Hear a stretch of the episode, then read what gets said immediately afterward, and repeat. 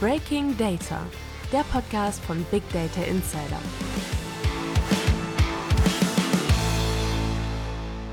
Herzlich willkommen zur fünften Ausgabe von Breaking Data, dem Podcast von Big Data Insider. Mein Name ist Nico Lützel, ich bin Chefredakteur von Big Data Insider. In dieser Folge haben wir das Vergnügen, Frau Prof. Dr. Sabine Pfeiffer von der Friedrich-Alexander-Universität Erlangen-Nürnberg zu Gast zu haben.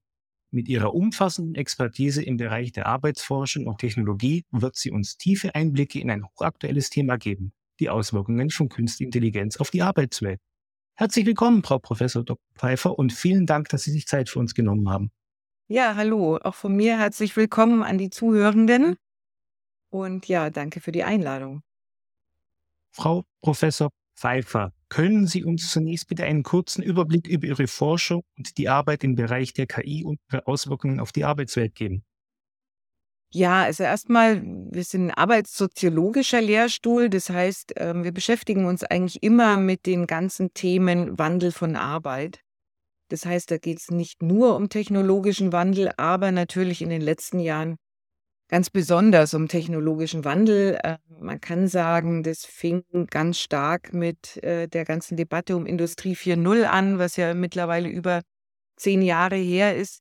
Nicht, dass es vorher nicht auch technischen Wandel gegeben hätte, der die Arbeitswelt die ganze Zeit schon verändert hat, aber man hat nicht, vielleicht nicht ganz so viel darüber geredet, wie das in, den, in der letzten Dekade der Fall ist. Und ähm, während ja Industrie 4.0 eigentlich ein breiterer Umbrella-Begriff war, der viele verschiedene Technologien umfasst hat, ähm, Internet of Things, Robotik und so weiter, kann man sagen, spätestens seit ChatGPT ähm, oder seitdem alle von ChatGPT reden, ähm, hat sich das ganze Reden über, was heißt das eigentlich für Arbeitsplätze und so weiter, doch sehr, würde mal sagen, fast verengt auf das Thema KI, ähm, obwohl ja viele andere Dinge gleichermaßen passieren.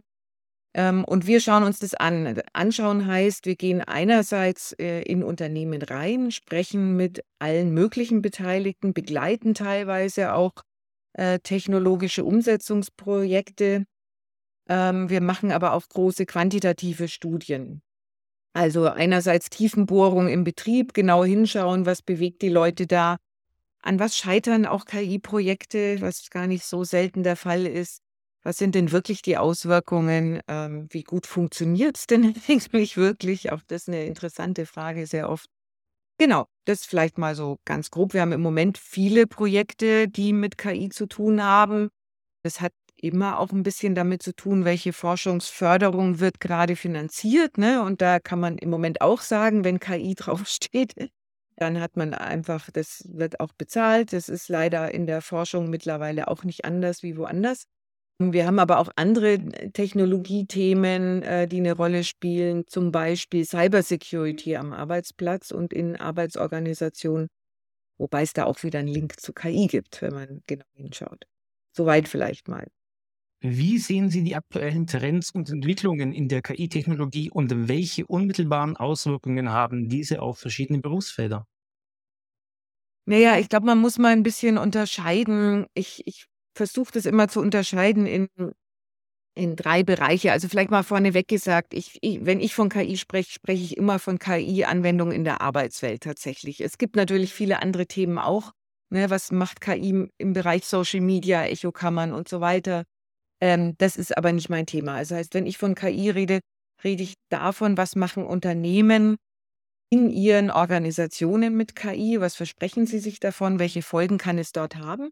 Da glaube ich, muss man schon mal grundsätzlich unterscheiden. Das eine, was natürlich ganz viel passiert ist, man kauft sich so eine generative Engine ein, wie zum Beispiel natürlich von ChatGPT, um Kommunikationsprozesse mit Kunden, was weiß ich, Service Level 1 nach außen oder auch nach innen. HR-Abteilungen machen das auch ganz gerne, ne? die, was weiß ich, Standardanfragen von Beschäftigten in großen Unternehmen zu, wie gehe ich mit meinem Resturlaub um oder so ähm, dann von diesem Chatbot beantworten zu lassen. Da kauft man sich sozusagen die, die generative ähm, Kommunikationsfähigkeit ein und koppelt das nochmal mit, mit Daten aus dem Unternehmen. Eine zweite Linie, die in Unternehmen ganz häufig passiert, ist manchmal auf eine Mogelpackung. so viele Start-ups, die insbesondere für den HR-Bereich, also alles, was irgendwie rund um Personal eine Rolle spielen kann, anbieten, die oft zumindest behaupten, dass sie KI-gestützt sind. Meistens weiß man das gar nicht so ganz genau, weil es dann tatsächlich also nicht eine, eine KI-Blackbox ist im Sinne von tiefes neuronales Netz, sondern Blackbox im Sinne von, die Firma lässt sich halt nicht reinschauen, was drin ist. Ne, das ist eine andere Form von Blackbox. Da geht es oft, wenn man genau hinschaut, ähm, um so Sachen wie Passfähigkeit, passen Leute ins Team aufgrund ihrer Persönlichkeitsmerkmale oder so. Sehr häufig habe ich da den Eindruck, dass gar nicht KI drin ist, sondern dass man eigentlich an Unternehmensdaten dran will, also an Beschäftigtendaten, um möglicherweise daraus mal eine KI zu machen. Und der dritte Anwendungsfall, den ich in Unternehmen sehe, ist, dass Unternehmen sich KI-Algorithmen holen, die eben Open Source mäßig verfügbar sind und mit eigenen Unternehmensdaten eigene Machine Learning Prozesse machen ähm, entweder in Richtung Markt gedacht, also eher in Richtung gehen da neue Geschäftsmodelle ähm, oder einfach Prozessoptimierung nach innen. Und das sind schon drei verschiedene, sehr verschiedene Dinge, auch mit unterschiedlichen Auswirkungen. Im Moment würde ich sagen, dass in den meisten Unternehmen ähm, die Frage sich noch gar nicht stellt, nicht mal annähernd, ob das sozusagen Arbeitsplätze frisst, sondern es ist sehr viel Trial and Error, es ist sehr viel einfach ausprobieren, Gefühl für die Mächtigkeit oder auch die Grenzen der neuen Technologie zu kriegen. Im Moment macht es vor allem sehr viel Arbeit, würde ich sagen. Also es ist nicht so, dass es gerade Arbeit ersetzt, sondern im Moment und wahrscheinlich auch noch für eine ganze Weile sehen wir wahrscheinlich eher, dass es sehr viel Arbeit macht. Ne? Weil wenn die KI gut werden soll, muss man doch erstmal ganz schön viel reinstecken, viel mehr als den meisten vorher bewusst ist. Viele dieser KI-Projekte scheitern auch, weil man sich der Komplexität letztlich nicht bewusst ist, die da drin steckt, bis man zu einer wirklich guten KI kommt mit den eigenen Daten. Gibt es bestimmte Industrien oder Sektoren, die Ihrer Einschätzung nach besonders stark von KI beeinflusst werden? Können Sie Beispiele nennen?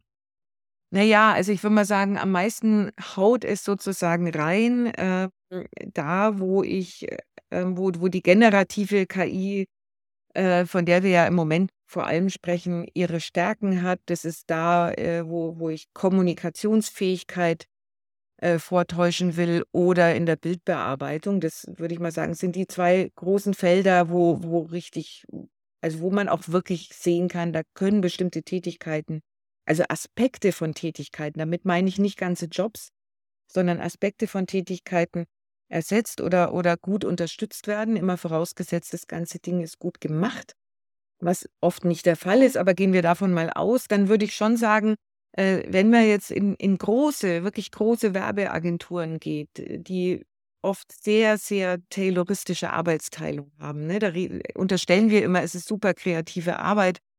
Wenn man genau hinschaut, ist es doch oft so, dass in den großen Agenturen Arbeit extrem arbeitsteilig klein gehackt ist und global verteilt. Und wo das der Fall ist, also Extrembeispiel wäre, es ist so arbeitsteilig gemacht, da sitzt irgendjemand, der macht den ganzen Tag nichts anderes als äh, bei Fotos oder Filmen Hintergründe wegmachen oder andere hinmachen. Die, ne, wenn das der ganze, die ganze Tätigkeit ausmacht, dann äh, ist, ist die Person in diesem Job angezählt, davon kann man ausgehen. Trotzdem würde ich sagen, in den meisten Fällen ist trotz auch da, wo wir wirklich noch Arbeitsteilung im tayloristischen Sinne sehen, und die sehen wir gar nicht so selten, wenn man genau hinschaut, ähm, ist es trotzdem so, dass die Le Leute meistens noch andere Dinge auch tun und eben nicht nur diese eine Facette machen. Also auch da würde ich sagen, ähm, so richtig ähm, schlägt es noch nicht zu, beziehungsweise wenn man diese Einzeltätigkeiten, die die KI dann schon ganz gut kann, tatsächlich nur einem einzelnen Menschen, einem einzelnen Job äh, sozusagen auf die Schultern gelegt hat, ist es meistens so, dass diese Person gar kein Teil des Unternehmens ist, sondern dass man das sowieso schon längst outgesourced und offgeshored hat. Also es passiert irgendwo anders auf der Welt oder war sowieso schon immer Clickwork-Arbeit, die schlecht bezahlt ist. Insofern, ich glaube, das dauert noch eine ganze Weile, bis wir echte Arbeitsmarkteffekte sehen, die auch quantitativ bei uns jetzt ein bisschen stärker durchschlagen. Wie sollten Unternehmen ethische Überlegungen in ihre KI-Strategie integrieren, insbesondere in Bezug auf Beschäftigung und Arbeitsplatzgestaltung? Ja, ich meine, da wird ja sehr viel drüber geredet und äh, da, an der Stelle bin ich eigentlich ein bisschen entspannter, immer vorausgesetzt, man nimmt ethische Fragen erstmal ernst. Ne? Das ist schon die Grundvoraussetzung. Ähm, das klassische Thema bei ethischen Fragen in Bezug von KI-Anwendung in der Arbeitswelt sind ja zum Beispiel, also sind vor allem Diskriminierungsfragen. Also ein typisches Beispiel, Sie haben eine ähm, eine KI-Anwendung, die aufgrund der Beschäftigtendaten, also der bestehenden Beschäftigtendaten, Personen identifizieren soll, die sich für eine höhere Führungskarriere möglicherweise eignen oder das Potenzial mitbringen. Dann hat man ja dieses klassische Problem, die KI lernt an den vorhandenen Daten, sieht in den vorhandenen Daten, okay, in Führungspositionen gerade höherer Etagen finden sich vor allem Männer, also äh, wer kein Mann ist und ein anderes Geschlecht hat, ähm, ist offensichtlich nicht geeignet. Das wäre ja sozusagen den Schluss, den die KI zieht, wenn sie Schlüsse ziehen würde. Sie macht ja eigentlich nur eine statistische Auswertung. Aber dann kommt natürlich das hinten raus. Ähm, jetzt würde ich sagen, wenn man tatsächlich sagt, äh, uns ist es wichtig, dass, also ne, die, e, wir haben dieses ethische Prinzip, Frauen sollen genauso dieselben Chancen haben, in höheren Führungspositionen zu gelangen, wenn sie dieselben Voraussetzungen haben an Potenzial, an Qualifikation und so weiter. Ähm, dann wäre natürlich erstens zu fragen, warum ist es im echten Leben noch nicht so? Also möglicherweise hat man die ethischen Prinzipien vorher auch ohne KI nicht so ganz ernst genommen, sonst, sonst wäre es ja nicht, wie es ist. Ne? Also insofern ähm, kann man immer sagen, die KI lernt halt am, am daran, wie es so ist. Und wenn man es vorher nicht beachtet hat, dann sieht die KI das natürlich nicht. Das andere ist, dass es eins der Dinge ist, die man relativ gut heilen kann, würde ich mal sagen. Ne? Weil, weil wir haben einen Datensatz in dem Fall, der ist, wie die Welt im Unternehmen ist, aber er spiegelt nicht wieder, wie wir es gerne hätten. Und ähm, das könnte man statistisch sozusagen, also das heißt mit der Qualität der Daten schon heilen. Also man könnte alle Merkmale, die direkt oder indirekt, das wäre dann schon wichtig, ähm, einen Rückschluss auf das Geschlecht äh, liefern, weglassen.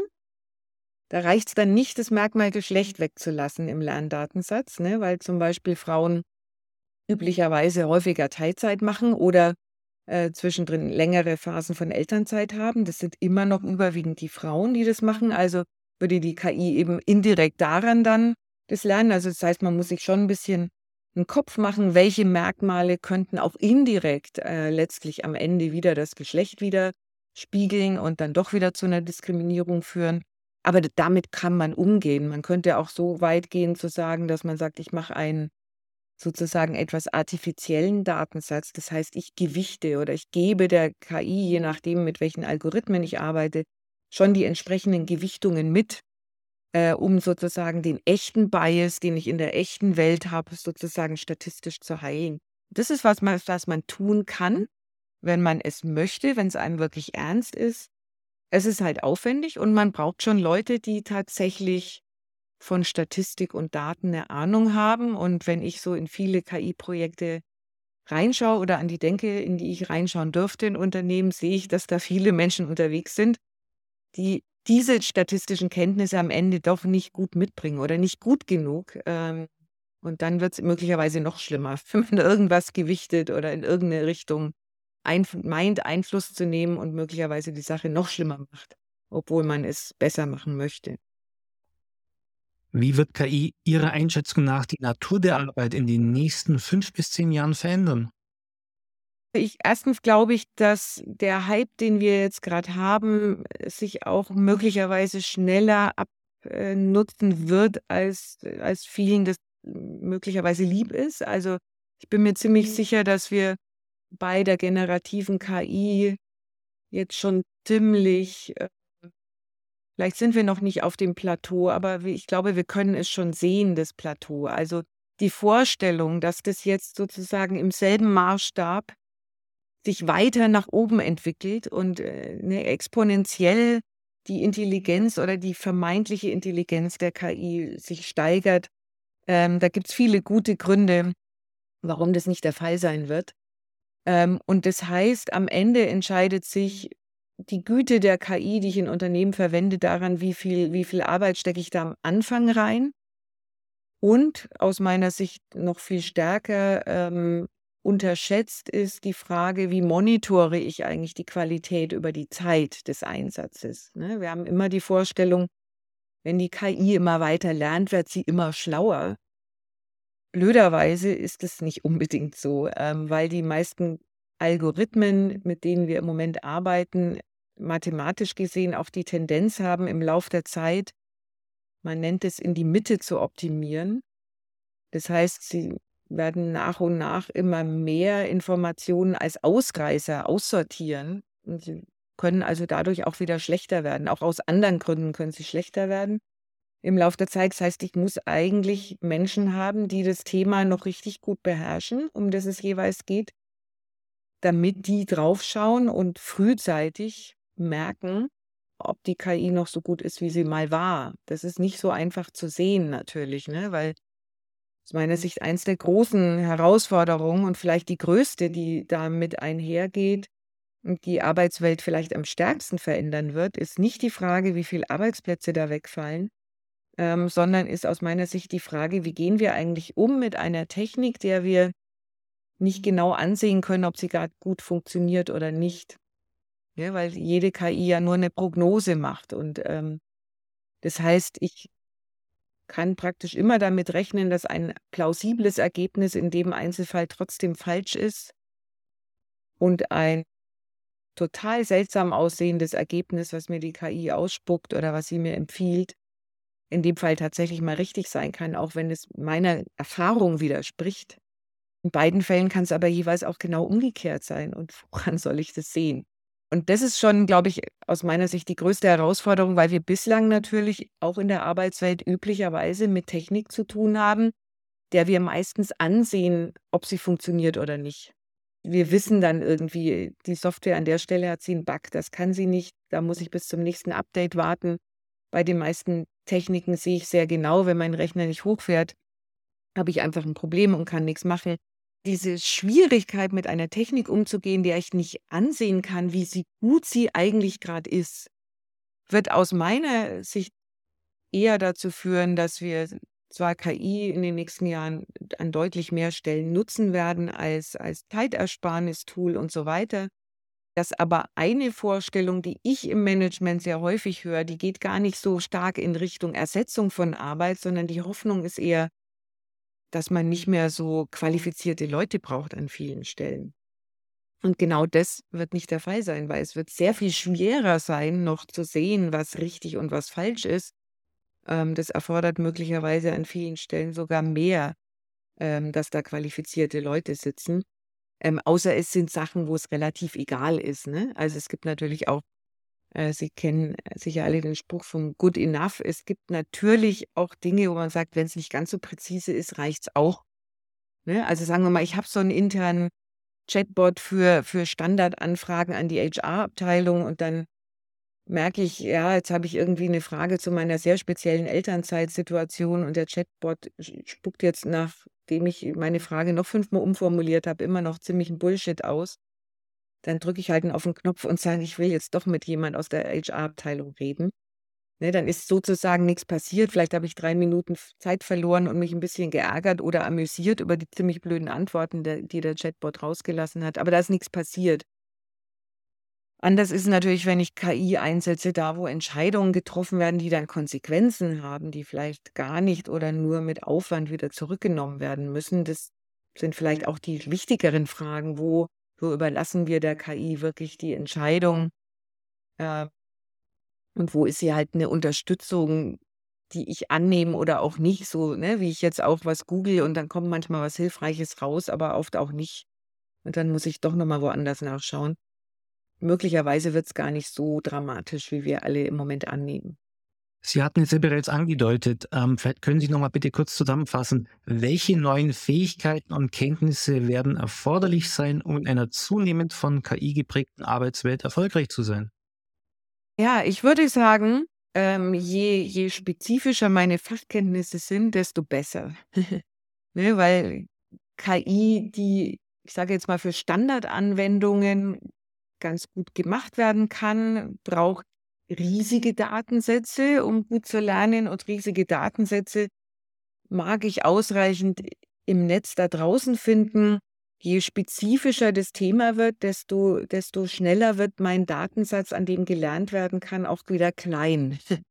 äh, und auch schnell zu klein, weil viele, glaube ich, unterschätzen völlig, wie groß die Datensätze sein müssen, ähm, die ich brauche, damit meine KI irgendwie eine ordentliche Prognosefähigkeit hinkriegt.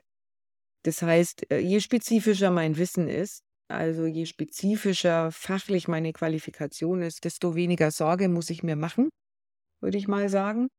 Ähm, das andere ist ähm, im Umgang mit KI. Ich meine, bei den meisten Leuten wird KI in den nächsten Jahren am Arbeitsplatz aufkommen, letztlich als Blackbox, das heißt als Teil einer, einer größeren IT-Anwendung, wo halt irgendwo auch KI-Algorithmen drin sind, wenn es nicht schon am Arbeitsplatz so angekommen ist. Das heißt, es ist eine sozusagen fertige Software, mit der ich zu tun habe, die genauso viel oder wenig mir wahrscheinlich fordert in Anlernen der, des Umgehens mit dieser Software. Also natürlich ähm, müssen die meisten Menschen nicht verstehen, was wirklich Bayesche Statistik ist. Oder Random Forest Geschichten, äh, mal nur zwei von den unendlich vielen Algorithmen, die so rumschwirren, äh, zu benennen. Ähm, das das können die wenigsten erklären, aber das werden auch die wenigsten können müssen. Also die wir nutzen alle PCs, ohne dass die meisten von uns auch nur rudimentärste Ahnung vom Programmieren haben. Also es ist, es wird ja doch überwiegend eine Technik im Background bleiben und vielleicht sogar wieder mehr in den Background gehen, als das im Moment der Fall ist. Welche sozialen Auswirkungen wie Arbeitsplatzsicherheit und Einkommensverteilung erwarten Sie infolge der zunehmenden Integration von KI in die Arbeitswelt? Ich wäre da vorsichtig mit Prognosen. Wir haben gesehen, in den letzten zehn Jahren, als es losging mit Industrie 4.0, gab es große Prognosen, dass in den USA jeder zweite Arbeitsplatz wegfallen wird. Ne, auf der einen Seite davon ja, sind wir noch weit entfernt. Auf der anderen Seite gab es auch die Prognosen, wer, wer total safe ist, ist äh, sind Leute mit IT-Kenntnissen oder noch besser Data Scientists, gerade im Hinblick auf KI. Dann guckt man mal ins Silicon Valley oder äh, zu Carriot oder zur Telekom und sieht, dass in den letzten Monaten gerade im Bereich IT ziemlich große Entlassungswellen passiert sind. Was bedeutet, ich glaube, jede Frage, die, die allein auf eine Technologie guckt und dann fragt, was heißt das für Gesellschaft, das ist immer zu kurz gedacht. Also wir haben immer schon Arbeitsplatzabbau gehabt. Das ging auch schon immer gut ohne Technik. Dann wird halt verlagert und outgesourced und dann sind die Leute auf einmal außerhalb des einen Tarifs und finden sich in einer schlechter bezahlteren Situation wieder. Ich glaube, die, die grundsätzliche Frage, was ist uns Arbeit wert, wie wollen wir Arbeit und soziales Miteinander gestalten, diese letztlich auch sehr ethischen Fragen, ähm, die werden wir weiterhin sehr stark diskutieren müssen. Und das sind Nichts davon passiert automatisch, weil die eine oder andere Technik ums Eck kommt, sondern es ist immer eine Frage davon, wie wir unsere Gesellschaft gestalten sollen es ist, und wollen und wer da sozusagen sich durchsetzt mit den Interessen. Deswegen werden wir sicher da auch Konflikte rum haben, aber es gibt ja gerade auch schon also viele Ideen, wie man KI im Unternehmen gestalten kann, Beispiele für Betriebsvereinbarungen glaube, wir können uns so ein bisschen beruhigen oder vielleicht wäre das auch ganz gut und die Sache ein bisschen sachlicher angehen, immer gleich zu fragen, äh, ja, wird jetzt der Mensch an sich abgeschafft und ist das jetzt die neue evolutionäre Stufe und die neuen Overlords, ne? Also Sie kennen diese ganzen hochgekosten Debatten Ah, ich weiß manchmal frage ich mich, ob die nicht wunderbar ablenken von den sehr konkreten Gestaltungsaufgaben, die so in Unternehmen und die wir so heute im Tagesgeschäft eigentlich vor uns haben und die möglicherweise wichtiger sind, darüber ernsthaft zu reden, als über die vermeintlich ganz großen Fragen. Welche Rolle sollten denn Regierungen und internationale Organisationen bei der Gestaltung der Richtlinien und Rahmenbedingungen für KI im Arbeitsplatz spielen? Also ich glaube, was wirklich wichtig ist, ist, dass das ganze Spiel nicht von den, von den ganz Großen nur bestimmt wird. Ne? Das ist natürlich eine Riesengefahr. Da, glaube ich, ist die Welt auch komplexer geworden. Früher hätte man sagen können, oder über die letzten 150 Jahre Industriegeschichte, konnte man praktisch sagen. Ähm, Wenn es um Technikeinführung am Arbeitsplatz ging, gab es einerseits äh, vielleicht Konflikte im Unternehmen zwischen Arbeitgeber, Arbeitnehmerseite, äh, zwischen Management und Betriebsrat. Und andererseits gab es vielleicht gesamtgesellschaftliche, was ich, die alte Arbeiterbewegung, die Arbeitsschutzrechte letztlich durchgesetzt hat äh, durch ihre Stärke. Und klar war, man muss auch politisch irgendwie damit umgehen. Man kann das sozusagen nicht in der Willkür von Unternehmensleitung allein lassen. Das ist auch eine gesamtgesellschaftliche, also politische Aufgabe. Da hat sich natürlich insofern was verändert, dass wir längst in einer globalen Welt leben und man Regulierung gerade solcher Technologien gar nicht mehr in, im sozusagen nationalen Container allein machen kann. Und in dem Moment, wo man es aber versucht, auf wenigstens EU-weiter Ebene zu machen, wird es wahnsinnig komplex und schwierig. Und wenn es komplex und schwierig wird, holt sich Politik sehr gerne Beratung dazu. Und dann hat man auf einmal die ganz großen, das sehen wir ja auch in der EU, bei den ganzen Themen, ob das AI ist, ob das Cybersecurity ist, ob das solche Sachen sind wie digitale Souveränität durch, durch Gaia X, also eine eigene europäische Cloud. Ähm. Vorher wird immer gesagt, es geht um einen sehr eigenen europäischen Weg, wo man sich auch unabhängig machen will von den großen Playern im Silicon Valley. Und wer sitzt dann aber in den ganzen Kommissionen, wo es konkret wird, sitzen genau diese Player. Ne? Und das ist natürlich, das heißt auch für, für kleinere Unternehmen, auch um deren Interessen. Ist, also da, äh, das gilt aber natürlich nicht nur für KI, da müssen wir schon sehr genau aufpassen. Und das ist eine überhaupt nicht leicht zu beantwortende Frage, auch für Politik nicht, wie man damit umgeht. Wir von Plattformen reden, ob wir von Clickwork und Cloud reden, überall haben wir dieses Thema, wer bestimmt eigentlich, wo es lang geht. Und da haben natürlich ist da Politik sozusagen immer immer einen Schritt hinterher und holt sich aber immer Beratung aus der einen Ecke nur. Das ist, glaube ich, was, aus dem wir rauskommen sollten. Das wird uns noch viele Jahre beschäftigen, wie wir einen guten Modus dafür finden, unsere Vorstellungen davon demokratisch da reinzubringen. Gleichzeitig sagen dann natürlich andere wieder, ja, aber dann sind wir nicht wettbewerbsfähig, wenn wir hier immer die Gutmenschen sind und das alles ethisch sauber machen wollen. Und das ist natürlich tatsächlich ein Problem, was sich nicht leicht, leicht lösen lässt und äh, wo es einfach keine rezepthaften Antworten gibt. Das müssen wir uns, glaube ich, klar machen. Das ähm, wird uns die nächsten Jahre, wenn nicht Jahrzehnte, sehr beschäftigen. Muss es aber auch. Hilft ja nichts. Müssen wir durch.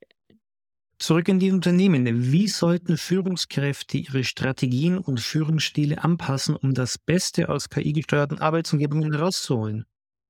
Was wichtig ist, ist aus meiner Sicht, dass Führungskräfte sich erstens mit KI wirklich beschäftigen, also auch auf einer gewissen Ebene technischer Art damit beschäftigen, damit sie verstehen, wie mächtig die Tools einerseits sind, aber auch, dass auch diese mächtigen Tools sehr wohl ihre Grenzen haben, damit auch Management so ein bisschen, was ich doch in meiner Forschung immer mal wieder auch sehe, rauskommen aus einem teilweise sehr naiven Vorstellung davon, wie allmächtig KI ist. Viele Projekte, die ich in Unternehmen empirisch beobachte, ähm, fahren auch an die Wand sozusagen relativ schnell, weil man zum Beispiel naiverweise davon ausgeht, dass man ja die großen Data Lakes da nur rumliegen hat. Ne? Und jetzt muss man nur ein Team zusammenstellen und einen Machine Learning-Algorithmus drüber schmeißen und da kommt hinten was Tolles bei raus man müsste eigentlich vorher erstmal gucken, haben wir die Data Lakes wirklich sehr häufig, stellt sich dann raus, dass die Vorstellung, welche Mengen an Daten ich eigentlich brauche für einen guten Lernprozess, im Unternehmen gar nicht vor, vorrätig ist sozusagen. Also die Vorstellung der Datenmengen sind oft naiv. Da wird so viel Enttäuschung auch gerade produziert, weil man, weil man sowas nicht vorher abprüft. Ähm, also ich würde schon auch sagen, es gibt so eine wir, wir reden ja immer schnell davon, was müssen jetzt Beschäftigte lernen und wie müssen, müssen die aufgeschlaut werden. Ich finde, eigentlich müsste es immer auf der Entscheidungsebene anfangen. Also die, die in, sei es in Politik oder sei es im, im Management von Unternehmen, Entscheidungen darüber treffen, ob man bestimmte Dinge mit KI löst oder auch andere IT-Wege geht. Das ne, ist auch so ein Reflex im Moment, dass man irgendwie denkt, es muss jetzt alles immer KI sein die, die solche Entscheidungen treffen, das sind ja auch Entscheidungen über Ressourcen, ne, wo man Teamressourcen äh, bindet und damit tatsächlich möglicherweise auch viel Geld im Unternehmen bindet, das an anderen Stellen fehlen könnte. Da wäre schon wichtig, dass die sich erstmal aufschlauen. Und das sehe ich leider oft, dass die, die darüber entscheiden können, selber wenig Ahnung haben und teilweise auch überzogene Vorstellungen davon, was KI schon kann. Anders ausgedrückt oder zum Abschluss nochmal zusammengefasst, welche Ratschläge würden Sie Unternehmen geben, die sich auf die Zukunft der KI in der Arbeitswelt vorbereiten möchten? Vor allem, ich, ich würde sagen, einer der besten Vorbereitungswege ist äh, ein Grundkurs in Statistik. Nochmal, also tatsächlich wirklich verstehen, was, was heißt es eigentlich, Prognosefähigkeit? Was bedeutet das eigentlich, wenn ich nicht davon ausgehen kann, dass ich eine, eine, ein eindeutiges Ergebnis aus meiner KI kriege. Da fängt es irgendwie an. Ich glaube auch, dass es extrem hilfreich wäre, selber Menschen im Unternehmen ausfindig zu machen, im eigenen Unternehmen, wenn ich selber KI bauen will, sozusagen, oder Algorithmen nutzen will im Unternehmen, um eigene KI zu bauen, dass ich mir anschaue, welche Menschen habe ich denn, die ein statistisches Verständnis haben die da vielleicht schon Vorbildung haben, die ich dann nochmal vielleicht auf einen spezielleren Data Science Kurs schicke, anstatt mir Leute von außen einzukaufen, die irgendwas gemacht haben, irgendwo mit Data Science, ähm, aber aus den, aus den Anwendungskontexten des Unternehmens ähm, eigentlich nichts mitbringen, weil die, die ne, was ich mit den Daten jetzt mal vorausgesetzt, ich habe genug Daten, wie ich mit denen gut umgehen kann, Heißt, dafür brauche ich statistisches Know-how und muss Datentypen unterscheiden können und ähnliches. Ähm, ich brauche, ich muss es aber inhaltlich beurteilen können. Und das heißt, ich brauche entweder Leute, die in der Lage sind, mit den Menschen aus den jeweiligen Fachgebieten, für die ich eine KI bauen will, kommen, die ganz früh in die Teams zu integrieren, von Anfang an, oder ich schlaue die Leute aus diesem Fachgebiet, wenigstens eine Person aus diesem Fachgebiet, so auf, dass sie, dass sie da quasi mitreden kann.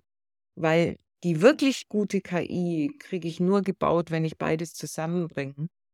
Also das Fachwissen aus den Anwendungskontexten mit dem eher KI-spezifischen Know-how. Und das wird meistens unterschätzt. Und da liegt aus meiner Sicht der große Schlüssel, wer beides zusammenbringt in den Teams, in denen das gestaltet wird, der kann auch gute KI bauen. Zweiter Ratschlag ist, sich immer noch mal zu fragen für jede Anwendung, wo ich drüber nachdenke, ob ich KI mache, ist KI wirklich die Antwort?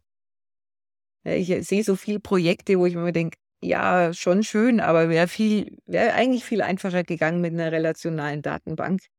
Weil eigentlich wisst ihr genau, von was ihr redet. Ne? Also es ist irgendwie, es gibt ziemlich klare Verbindungen von A nach B, das kann man auch hart coden ähm, dann ist es robust und funktioniert und ist eigentlich was, das hättet ihr auch schon vor zehn Jahren machen können. Ähm, weil KI natürlich auch unglaublich energieintensiv ist.